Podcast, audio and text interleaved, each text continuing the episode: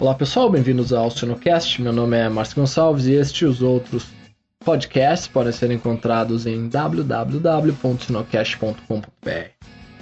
Sinocast é possível graças ao patrocínio da Grosserie Speak Genet Pork e aos parceiros Sinocultura Industrial e ao Sinotec. Essas empresas apoiam a educação continuada na suinocultura brasileira. No site do Sinocast você encontra, além dos episódios em MP3, artigos, vídeos e diversos recursos para download. O bate-papo de hoje abordará o tema laboratório em fábricas de rações. É, nosso convidado esteve conosco algumas semanas atrás, é o médico veterinário Fábio Gouveia. Fábio atualmente é coordenador de metrologia do Instituto Senai de Tecnologia em Alimentos, em Chapecó, com foco em metodologias ISO para microbiologia e físico-química e normas ISO. Olá, Fábio, tudo bom? Olá, Márcio, tudo bem? Tudo bem. Bom, indo direto ao ponto, então, Fábio, é, qual a importância, então, de se ter um laboratório na própria fábrica de ração?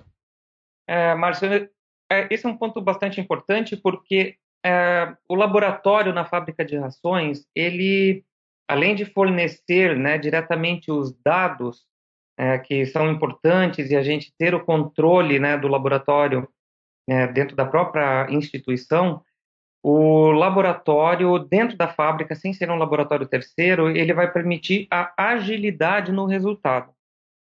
Então, a, né, a gente quando fala num processo né, de monitoria de um sistema de qualidade, a gente tem as matérias-primas que devem ser verificadas no momento do recebimento, então, ter o laboratório ele permite a gente fazer desde a classificação desses grãos, né, mas também avaliação né, de farinhas de origem animal e demais ingredientes no momento em que o caminhão está no pátio, né, antes do recebimento, para a gente liberar o produto se ele está conforme e se não está conforme a gente negociar com o fornecedor ou recusar essa carga e também no processo produtivo, né? Então no momento em que eu tenho os pontos de controle, né, né já previamente discutidos, que são a, né, a qualidade do pellet, o tamanho de partícula, é, a umidade, né, o suporte né, do sistema de espectroscopia de infravermelho próximo,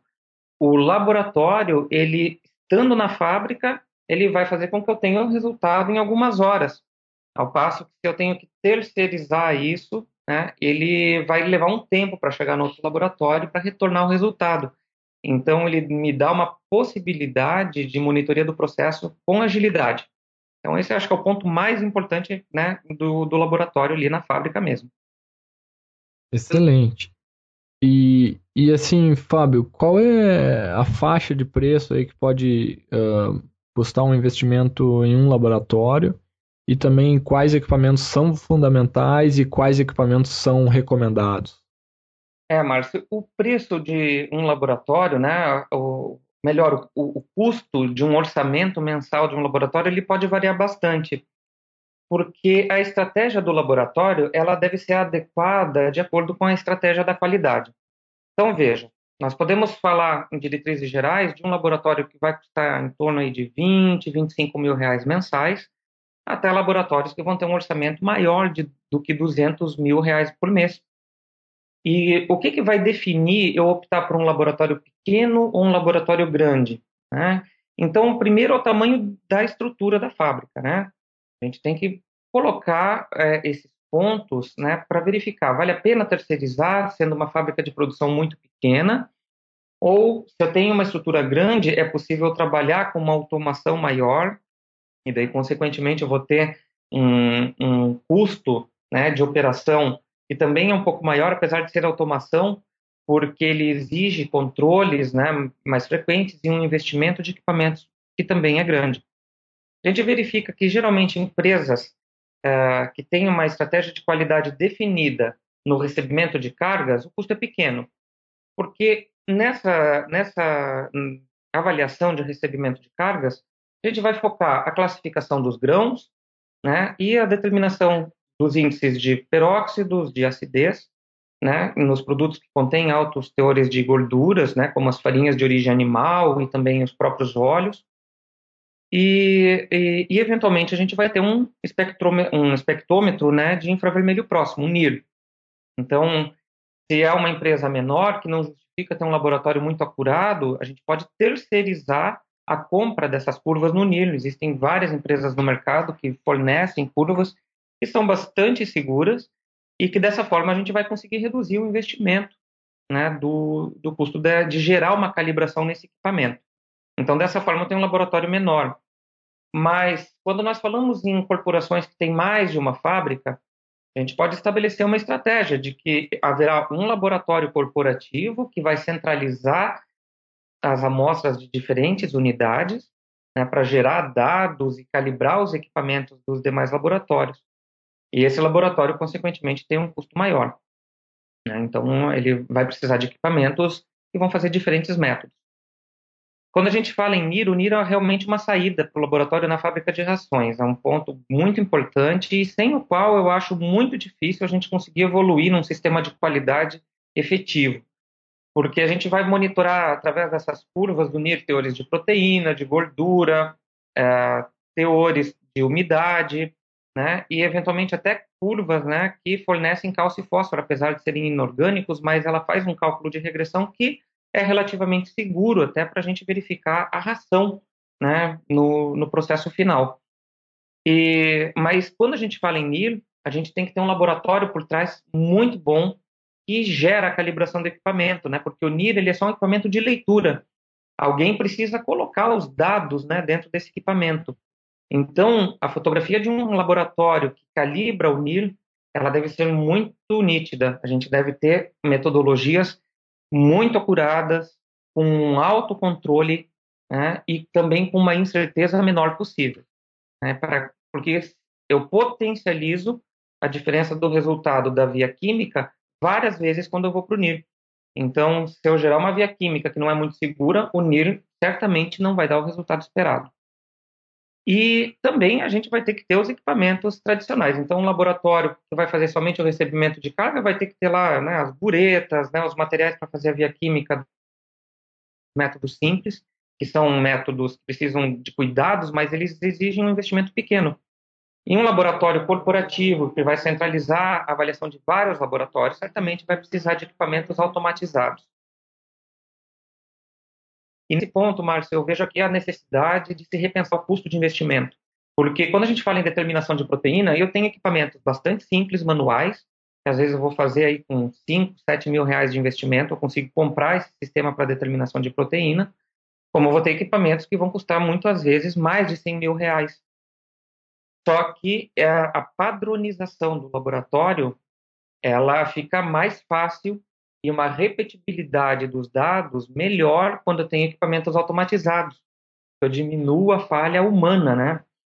E a gente percebe, quem é da área de laboratório, que o resultado de um analista é diferente do outro. Né? Então, a, a, a, direção né, são equipamentos automatizados. Hoje em dia, a gente já tem titulação potenciométrica.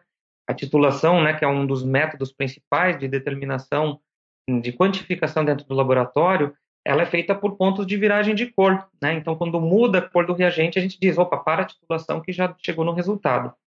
Só que isso varia né, de olho para olho. Então, quando a gente tem um método potenciométrico né, que faz essa titulação, a gente tem uma padronização melhor. Isso pode ser aplicado para diversas metodologias dentro do laboratório. Então, essa é uma estratégia bastante importante. Né? Então, Márcio, quando a gente fala né, no retorno do investimento do, de um laboratório na fábrica de rações, é, é importante a gente verificar a maior possibilidade de automação. Então, ele exige um investimento maior, mas ela traz um, um benefício muito grande, que é a segurança do dado, e verificar que todo o investimento do laboratório ele vai refletir lá na granja no desempenho zootécnico. Porque o laboratório, por si, ele não gera um produto, ele gera informação. E isso é custo mas esse custo se paga durante a cadeia no processo produtivo. Ok? Excelente. E, Fábio, agora, é, qual a importância de mensurar a granulometria da ração diariamente ou até mesmo mais de uma vez por dia, de acordo, obviamente, com a produção? É, a, a granulometria, Márcia, ela é muito importante porque ela reflete no desempenho zootécnico. Né? Diferentes nutricionistas, eles vão definir a estratégia de, de formulação e, consequentemente, também os padrões né, de, de qualidade dessa, dessa ração do, ou do próprio pellet, né, que vai além da granulometria, mas vai também no tamanho de partícula. E também a própria dureza do pellet, mas a granulometria em si, ela é muito importante porque ela reflete numa maior quantidade de energia né, associada numa menor massa, né, no, melhor, no menor volume, melhor. Né? Então, consequentemente, a gente vê que um bom pellet vai refletir num bom desempenho zootécnico. Bom, quando a gente define dessa forma, é importante o laboratório ter uma metodologia sistematizada para avaliação da granulometria. E eu diria que realmente é importante a gente verificar essa granulometria em todas as partidas de produção é, que estão sendo produzidas para que a gente consiga é, fazer a ação corretiva durante o processo.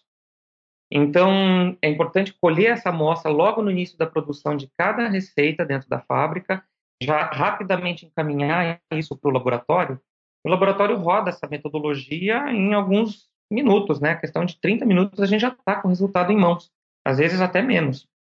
Depende né, da agilidade do transporte e da, da, do, de como trabalha essa informação dentro do laboratório. E dessa forma, se a granulometria não está adequada, a gente ainda tem tempo né, de tomar ações corretivas dentro do processo produtivo para que se consiga atingir esses, essas metas né, de teor de grânulos lá na granja. Agora, veja, né, é importante a gente fazer a mensuração na fábrica de rações, e eu diria que na fábrica a gente tem que ser bastante ousado, a gente tem que chegar a valores muito próximos a 100%. Por quê? Porque na fábrica ainda não teve todo o atrito do transporte, a queda da ração no silo, né? o transporte na rosca ou no pneumático do caminhão, o atrito dentro do silo da própria granja e o transporte né, do silo até a boca do comedouro. Então, a, o importante é nós verificarmos o que está chegando para o animal. Então, lá na, no animal, geralmente se trabalha aí com índices aceitáveis de 70% né, de pellet uh, na, na, na amostra feita a partir do comedouro ele vai ter que ter um índice muito maior lá na fábrica de rações. Apesar de que um, um ponto importante, Márcio, que gerou até uma discussão com algumas pessoas da área, que às vezes, né, o, a, a necessidade de produção, ela é tão iminente dentro da fábrica para atingir aqueles os índices de produtividade que às vezes se aceita trabalhar com um pouco menos na granulometria de uma forma que não impacte no campo, desde que a gente tenha um tamanho de partícula muito adequado.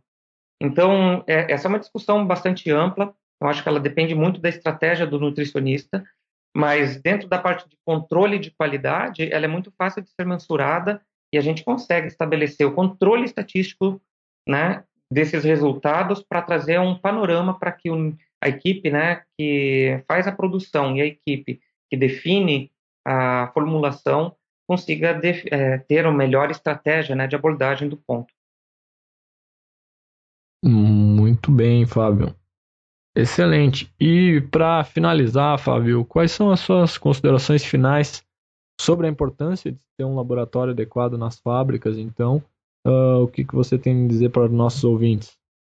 É, o principal, né, é o laboratório. Então, ele deve ser realmente visto né, com, como uma oportunidade, porque a, a agilidade e a correção da falha durante o processo e também a geração de dados para monitoria, ela é realmente muito importante.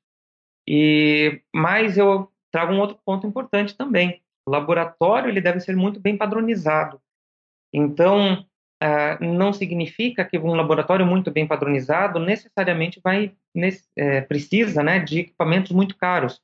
Um laboratório simples para fazer somente o recebimento de cargas com métodos manuais também precisa de alta padronização, porque aqueles resultados que vão ser gerados eles são muito estratégicos. E é muito importante, né, fica aqui um, um ponto, né, uma sugestão, que os laboratórios de rações eles não vejam somente o resultado, mas eles calculem a incerteza da medição em todos os métodos, para que se conheça essas falhas, que ele trabalhe os dados estatisticamente, porque hoje em laboratório, Márcio, não tem muito mais inovação, né? A inovação ela está mais em equipamentos. Mas o ponto importante hoje do que se fala em laboratório é controle estatístico. Então a gente vai fazer o controle estatístico do processo da fábrica e também o controle estatístico do processo laboratorial para garantir que os métodos estão seguros, fazer uma avaliação estatística entre os operadores para garantir que os resultados são confiáveis, né? E a gente vai utilizar várias ferramentas. Então, um laboratório bom hoje em fábrica de rações, ele é um laboratório que trabalha com muita estatística. Essa é a sugestão. Excelente.